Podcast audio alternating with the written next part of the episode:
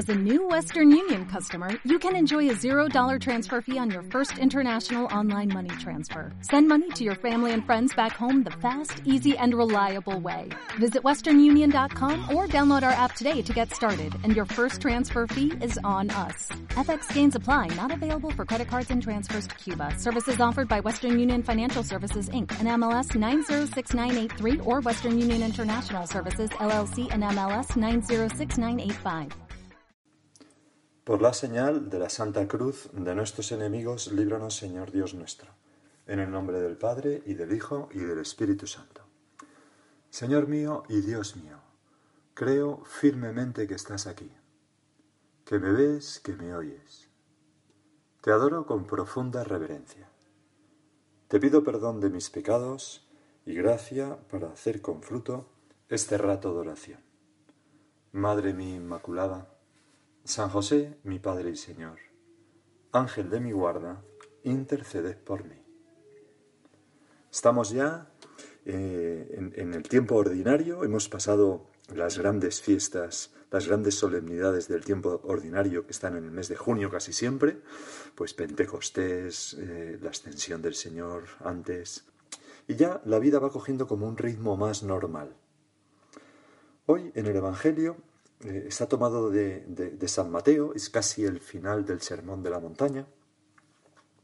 Y allí nuestro Señor mm, dice a sus discípulos que están reunidos alrededor suyo, suya, una, una gran muchedumbre, les dice, en aquel tiempo, bueno, dice el Evangelio así, en aquel tiempo dijo Jesús a sus discípulos, no juzguéis para que no seáis juzgados.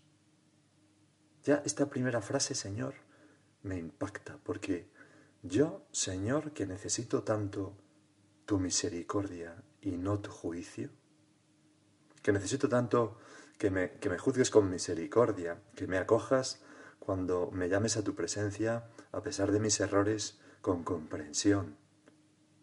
¿Cómo voy a juzgar yo a los demás? Cuando me estás diciendo, no juzguéis para que no seáis juzgados. Ya solamente este versículo ¿verdad? Nos daría para, para hacer un examen profundísimo, ¿no? Y decir, Señor, yo estoy tratando a mis, a mis enemigos, si los tengo, de una manera que no me gustaría que tú me trataras a mí el día de mañana. Cuanto más a los amigos, ¿verdad? No juzguéis para que no seáis juzgados. Y luego sigue diciendo nuestro Señor, porque seréis juzgados como juzguéis vosotros, y la medida que uséis la usarán con vosotros. La medida, ¿no? sí, como yo juzgue a los demás así de severamente o así de misericordiosamente o así de comprensivamente, me van a juzgar a mí. Hay gente que ve las personas como si fueran botellas medio vacías medio, vacías de, de, virtud, de cosas buenas, no ven más que ese vacío, lo que les falta, los defectos que tienen. Y en cambio hay otras personas que ven a las botellas medio llenas. No se fijan tanto en lo que carece esa persona, sino en las cosas buenas que tiene. Pues pensemos en lo que dice Jesús, porque seréis juzgados como juzguéis a vosotros, y la medida que uséis la usarán con vosotros. Señor, yo quiero, a mí me gustaría que tú me vieras a pesar de todas mis carencias, pues medio lleno. Algunas cosas buenas tenemos todos. Y yo, que quiero que tú me trates así, pues mm, te pido que me ayudes a ver a las personas también medio llenas, no medio vacías, ver sus cosas positivas. Siempre me ha llamado la atención algunas anécdotas de, de los santos que, reflejan muy bien esto, ¿no? Lo enormemente comprensivos que son los santos de, todas las miserias. Me acuerdo, y esto es un poco gracioso, ¿no? Como uno de los primeros seguidores de San José María contaba que un día le invitó a un amigo para que conociera a este sacerdote, le decía a él que es un santo, que es buenísimo, te va a ayudar un montón. Y entonces, pues nada, se lo presentó a San José María y los tres juntos pues fueron a tomarse eh, pues un chocolate con churros o algo así. No, algo así, no, un chocolate con churros. Y entonces fueron. Y este amigo que acababa de conocer a San José María, pues pidieron unas tacitas de chocolate y unos cuantos churros, y entonces contaba este, este otro que decía que su amigo pues empezó a comerse los churros y se acabó el plato que había para los tres. Entonces, pues nuestro padre, San José María, pidió unos cuantos churros más, ¿no? Otro plato de churros. En una época en que estaban muy justos de dinero, ¿no? Y entonces aquel chico pues se bebió mm, la jícara de chocolate, prácticamente se la bebió él solo entera. Y entonces San José María pidió pues un otra jícara de chocolate.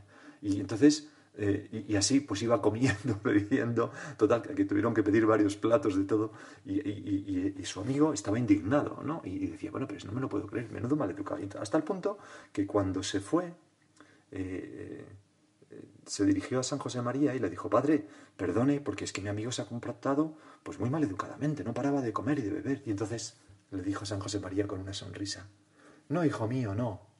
Lo que pasa que no calculaba bien. Cuando se le acababa el chocolate le quedaban churros y cuando se le acababan los churros le quedaba chocolate, pobrecillo. Pues eso es tener un espíritu proclive a disculpar a los demás, ¿verdad? Ver la botella medio llena, ver lo menos negativo a las personas que podamos, ver los errores en, lo menos negativo que, podamos verlo, porque tontos no somos y los vemos, y con atenuantes, ¿no? Pues habrá tenido un mal día, estará cansada. Pues, pobrecilla, esto no lo sabe hacer muy bien, o pobrecillo, aquello no. Bueno, pues nadie le habrá enseñado. ¿Dónde estaría yo si hubiera recibido esa misma educación? Etcétera, etcétera, etcétera, ¿no? En el fondo, solo Dios puede juzgar a las personas, porque solo es él es misericordioso, completamente misericordioso. Y solamente Él, Él, Dios, es completamente misericordioso, porque solamente Él conoce a fondo el corazón de cada persona. Tú, Señor, me miras y me sondeas, y ves toda mi historia, ves los genes que he recibido, ves la herida que el pecado original ha dejado en mi corazón, esa inclinación al egoísmo o esa inclinación a, qué sé yo, la vanidad. ¿Ves cómo la educación que me han dado, siendo muy buena, pues ha tenido algunos pequeños fallos en esto, o en esto, o en esto, o quizás no ha sido una buena educación? ¿Ves las oportunidades que no he tenido por culpa quizás pues de otras personas a veces? ¿Ves las heridas que he recibido en mi infancia o mi juventud si las he recibido? Y también, y sobre todo, y todos somos así, ves cómo nuestra debilidad nos ha llevado pues a cometer pecados, errores, mm, eh, haber tenido omisiones que han ido configurando nuestro carácter de una determinada manera que nos esclaviza un poco y entonces esta persona, pues que vemos que es muy mm, arisca y muy agresiva, pues el Señor ve pues cómo le han hecho daño en otras veces en su vida y cómo todo eso es una defensa. Y entonces, como el Señor nos conoce completamente, lo que le sale es, pobre hijo mío, pobre hija mía, pobrecillo. Y por eso es siempre misericordioso. Y por eso, Señor, si alguien quiero que me juzgue en esta vida, es tú. No los hombres, sino tú porque tú eres verdaderamente misericordioso. Tú me sabes, me, sondeas y me conoces, repito. Los hombres somos más duros. Está muy bien reflejada en aquella otra escena del Evangelio, aquella mujer pecadora que la querían apedrear y que tú dices, el que esté libre de pecado que tire la primera piedra, y que no le reprochas nada a aquella mujer. Le dices, ninguno te ha condenado. Y la mujer sabía que tú sí estabas libre de pecado, tú podrías haberle tirado la piedra. Pero no, el Señor le dice, ninguno te ha condenado, tampoco yo no te condeno, vete y no peques más. Todos nosotros somos pecadores y por eso todos nosotros necesitamos el perdón y, el conocimiento de Dios. No sé si tengo aquí apuntado, lo leí, me llamó la atención cuando se murió Otón de Habsburgo, que es el hijo mayor del último emperador de Austria y Hungría. No fue hace unos años, no era más de 10 o 15 años. Y, entonces fue este Otón de Habsburgo fue ensalzado como luchador apasionado por la unidad de Europa, en una misa de Requiem llena de pompa y de ato que dijeron por él, lógicamente, en nombre de esta de la aristocracia, pues bueno, fue enterrado en la cripta imperial, que es donde descansan los miembros de la dinastía Habsburgo desde 1632. No, lo, no fue enterrado como emperador, sino como un mortal despojado de todos los honores y títulos. ¿Por qué? Otto de Habsburgo era un católico con mucha fe, era muy practicante, muy religioso. Y así lo había dispuesto. Y previamente, el maestro de ceremonias había tocado la puerta de la cripta tres veces y en dos veces, en dos ocasiones, las dos primeras, se le había negado la entrada al ataúd. La primera cuando Habsburgo fue anunciado como emperador y dueño de decenas de otros títulos reales. No puedes entrar, dijeron. Luego, cuando enumeraron sus logros políticos y académicos, no puedes entrar. Decían, no lo conocemos. Así respondían los frailes capuchinos dentro.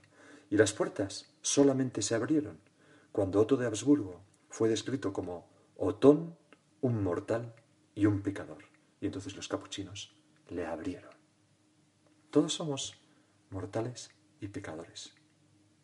Y por eso, no juzguéis para que no seáis juzgados, porque seréis juzgados como juzguéis vosotros, y la medida que uséis la usarán con vosotros. Mira, yo no sé por qué Dios, por qué tú, Señor, has puesto esto así.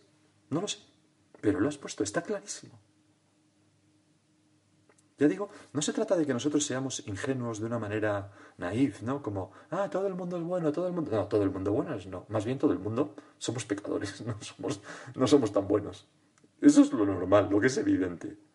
Nosotros no somos ingenuos, bobalicones o tontos. No, no, no es eso. Simplemente se trata de tener el coraje para una vez que vemos que todos tenemos fallos y debilidades y que no somos buenos, completamente buenos, tener la valentía de asumirlo y a pesar de eso, confiar e intentar ver que con el esfuerzo de todos podemos hacernos unos a otros un poquito mejores. Hace falta mucha valentía para eso. Arriesgarse a ser traicionado, arriesgarse, pero si no lo hacemos, ¿cuál es la alternativa a no hacerlo? ¿Ser un pesimista recalcitrante, lleno de resentimiento, de desconfianza, no merece la pena. Hay que ver la botella medio llena. Como las madres, ¿no? San José María contaba un ejemplo muy gráfico, ¿no? Que, cuando hay pues, una visita en casa de, una familia y uno de los peques, de los niños, está allí metiéndose el dedo en la nariz como un loco, y entonces, pues la, visita piensa, ¿qué, qué niño más, más sucio, más cochino. Y, y la madre piensa, va a ser investigador. Pues las madres muchas veces saben ver lo bueno. Por eso, Señor, te pedimos que, que pongas un sello en nuestra boca para que no salga jamás un juicio negativo de nadie. Tengo aquí una anécdota que cuenta Leo Masburg, que es un sacerdote mm, que estuvo como 10 o 15 años acompañando a la Madre Teresa de Calcuta en todos sus viajes y les celebraba misa, le confesaba, etc. ¿no? Bueno, no sé si le confesaba si era su director espiritual, eso no lo sé, pero bueno, desde luego le acompañaba, ¿no? Entonces escribió un libro maravilloso, ya he hablado en alguna meditación, ¿no? Que se llama La Madre Teresa de Calcuta, un retrato personal, ¿no? Y ahí cuenta que cuando la Madre Teresa volvía de un viaje, a los que le acompañaban, si no bien le habían podido acompañar ese viaje, les gustaba pues enterarse no solo de los objetivos que había conseguido, sino también de las dificultades que había tenido, las artimañas y martingalas que le habían entendido los políticos de alto rango, ¿no? O los funcionarios que, en fin, pues siempre pues había ahí como un, ¿no? Tenían como un morboso interés por escuchar historias un poco negativas. Pero la Madre Teresa, por principio, jamás decía una palabra negativa de nadie. Y cuando mm, querían saber si le habían traicionado en ese viaje a ese país comunista, o aquí o allá, o le habían manipulado, tal, solía decirnos, ya leo lo que dice Leo Masburg, qué bien nos han tratado. Y en vez de las historias truculentas que nos hubiera gustado oír, nos contaba cómo sus anfitriones o los gobernantes de los países a los que había viajado le habían ayudado con esto y aquello, el esfuerzo que habían hecho y los éxitos que se habían derivado. Nunca hubo una palabra negativa. Así que una vez uno comentó, pero Madre Teresa, seguramente no ha ido todo tan bien. Ella contestó sin dudar, Ya sabe, Padre, era un sacerdote el que lo decía, ya sabe, Padre, mejor excusar que acusar. Vaya frase, ¿eh? Mejor excusar que acusar. Porque el día que el Señor nos juzgue, con esa medida nos juzgará. Y Señor, yo necesito que no me acuses y que me excuses, porque tienes mil motivos para acusarme de cosas. Recuerdo haberle oído decir en varias veces eh, esta misma expresión, ya sabe, padre, mejor excusar que acusar. En otra ocasión, en Moscú, después de algunos encuentros con las autoridades soviéticas, que no siempre fueron lo que se dice agradables, volvimos a intentar sacarle algo, pero ni siquiera entonces obtuvimos ningún comentario crítico, solo una lección. Si juzgas a alguien, no tienes tiempo de amarle.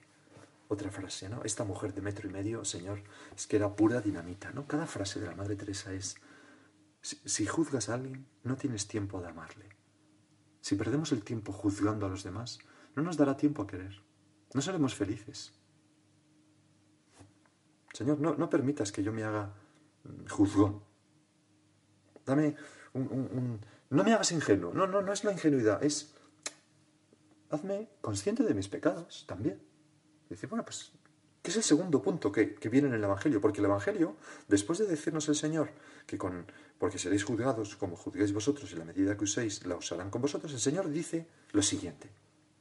¿Cómo puedes decirle a tu hermano, déjame que te saque la mota del ojo, teniendo una viga en el tuyo? Hipócrita, sácate primero la viga del ojo, entonces verás claro y podrás sacar la mota del ojo de tu hermano. ¿Veis? Es. Todos tenemos cosas en los ojos, suciedad en los ojos, que nos impide ver las cosas como son. Todos tenemos aquellos defectos que vemos en los demás. Lo primero que hemos de hacer es, ¿no tendré yo también ese defecto? ¿No lo estoy viendo quizás porque soy muy susceptible a este defecto? Porque yo mismo lo tengo. Es que es muy soberbia esta persona. ¿No será que me fastidia porque yo soy también soberbio y choco con él? Porque si yo fuera humilde, quizás no me importara. Es que esta persona es muy vanidosa. ¿Y tú? Más. Es que esta persona... Bueno, no digo que siempre ocurra. Puede ocurrir que una persona tenga un defecto que nosotros no lo tengamos. Por supuesto, ¿no? Pero, pero no se trata de eso. Se trata de, primero, mirar hacia adentro. Barrer de la puerta de la casa para adentro primero. El interior. Señor, si es que somos la pera. Hay unas palabras de San Juan Crisóstomo que, dicen que nosotros hemos de esforzarnos más que en juzgar a los demás, en establecer un tribunal en nuestro interior para juzgarnos a nosotros mismos y dejar tranquilos a los demás. Pues es un consejo magnífico. Porque muchas veces, Señor, eh, no sé cómo lo diría yo, estamos tan preocupados de los defectos de los demás y de los que tenemos alrededor, y mi mujer, y mi hijo, y mi marido, y, este amigo, y este compañero de trabajo, de decir, vamos a ver, que, no, que no nos juzgamos a, nosotros mismos, porque, y, que muchas veces el origen de estas cosas, o, al menos lo que yo puedo cambiar, está en mí, no en los demás. Yo no puedo cambiar a todo el mundo, no puedo cambiar el ambiente de la sociedad, no puedo cambiar a largo plazo, a lo mejor sí, pero a lo que... Pero ¿cómo puedo cambiar eso a largo plazo? Cambiándome a mí, Empezando conmigo, que es el único a quien yo puedo cambiar. Si la gente me trata muy mal, pues tengo que pensar si tendré algo porque lo que la gente me trata mal. Quizás yo soy poco generoso, quizás yo soy una persona un poco arisca, mi carácter no lo he cultivado suficientemente, no soy amable. Hombre, si una persona te trata mal, no, no te digo que, que pierdas confianza en ti mismo, pero si son una, dos, tres, pues ya a partir de tres empieza a pensar que eres tú. Es que todo el mundo me traiciona. Pues empieza a pensar que algo tienes. Hombre, si te traiciona una persona una vez, no. Pero...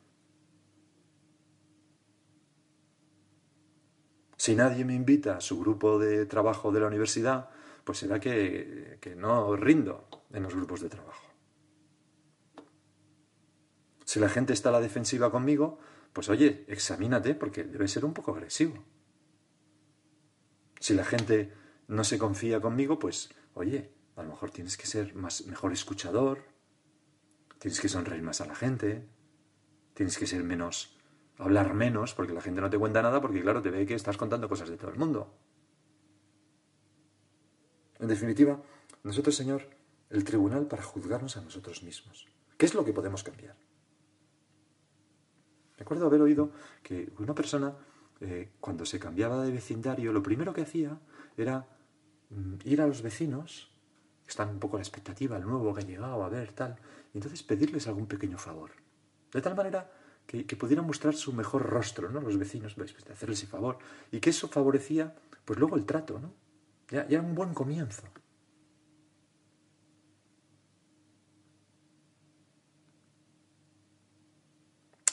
Hay un discurso de un general, un almirante más bien, se llama McRaven, en la Universidad de Houston, en Texas. Eh, no sé si se llama la Universidad de Texas también. Bueno, el caso es que, el lema de esa universidad es eh, cambiar el mundo, me parece que es, o algo así. Bueno, y este, este general es el jefe de los Navy SEALs. Eh, aquello fue justo después de que los Navy SEALs mataran a Bin Laden. Y entonces él mm, les contó, eh, a los era una conferencia de graduación, había pues toda la universidad estaba allí, ¿no? Una noche, al aire libre. Y él les contó el entrenamiento básico de un Navy SEAL, ¿no? Entonces les explicaba que, que lo primero que tenían que hacer al levantarse era hacer la cama perfectamente bien. Y entonces les sacaba mucha punta a esto, ¿no? Y decía, porque si quieres cambiar el mundo, si quieres mm, ser un apoyo para tus compañeros y que sobrevivan, mm, tienes que empezar, lo primero, haciéndote la cama. Si quieres cambiar el mundo, hazte la cama todos los días. Claro, y, le iba sacando mucha punta, ¿no? Pero es, es muy interesante porque si es lo que, la misma idea, ¿no? Es decir, si tú quieres mm, mm, cambiar el mundo, hacer el mundo mejor, eh, empieza por cambiarte a ti, lo que depende de ti. Ordena tu habitación, hazte la cama, vive un pequeño horario. Haz una pequeña cosa que te haga a ti mejor y por tanto menos dañino para los demás. Y eso, repetido, repetido, repetido, eso es lo que cambia el mundo. Eso es lo que, lo que nos impide en ser objeto de la, de, la crítica del Señor, que nos dice, hipócrita, sácate primero la viga del ojo, barre primero tu casa, hazte la cama por las mañanas, empieza tú a luchar. Y entonces verás claro y podrás sacar la moto del ojo de tus, de tus hermanos. Porque, porque si nosotros no nos construimos a nosotros mismos, ¿cómo vamos a dar? ¿Cómo vamos a apoyar a los demás, a ayudar a los demás? Y a veces las personas que juzgan mucho a los demás es porque no hacen un esfuerzo por trabajarse a sí mismo, porque si lucharan por adquirir virtudes se darían cuenta de lo difícil que es y cómo aunque uno tenga muchas ganas de mejorar en una virtud, pues se cae una y mil veces. Y eso nos hace comprensivos. Las personas que más critican suelen ser las menos exigentes consigo mismo.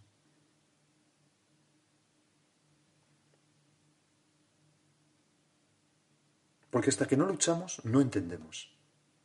Como dice un refrán, ¿no? Siux, hay que caminar una legua con los mocasines de tu enemigo, ¿no? Para entenderle. O sea, para saber, ¿no? Caminar con sus zapatos. Esto es lo que hace Jesús encarnándose. Se hace uno de los nuestros. Comparte toda nuestra vida. Y, claro, Señor, nos entiendes mejor que nadie, ¿no? El Señor nunca se le ve, eh, no sé, como haciendo juicios duros, ¿no? Solo reprocha una cosa duramente, que es la hipocresía. Aquí, por ejemplo, en estas palabras del Evangelio, hipócrita. Pero de lo demás es muy comprensivo. Bueno, vamos a pedirle a nuestra Madre la Virgen que nos haga a nosotros, eh, que no ser hipócritas.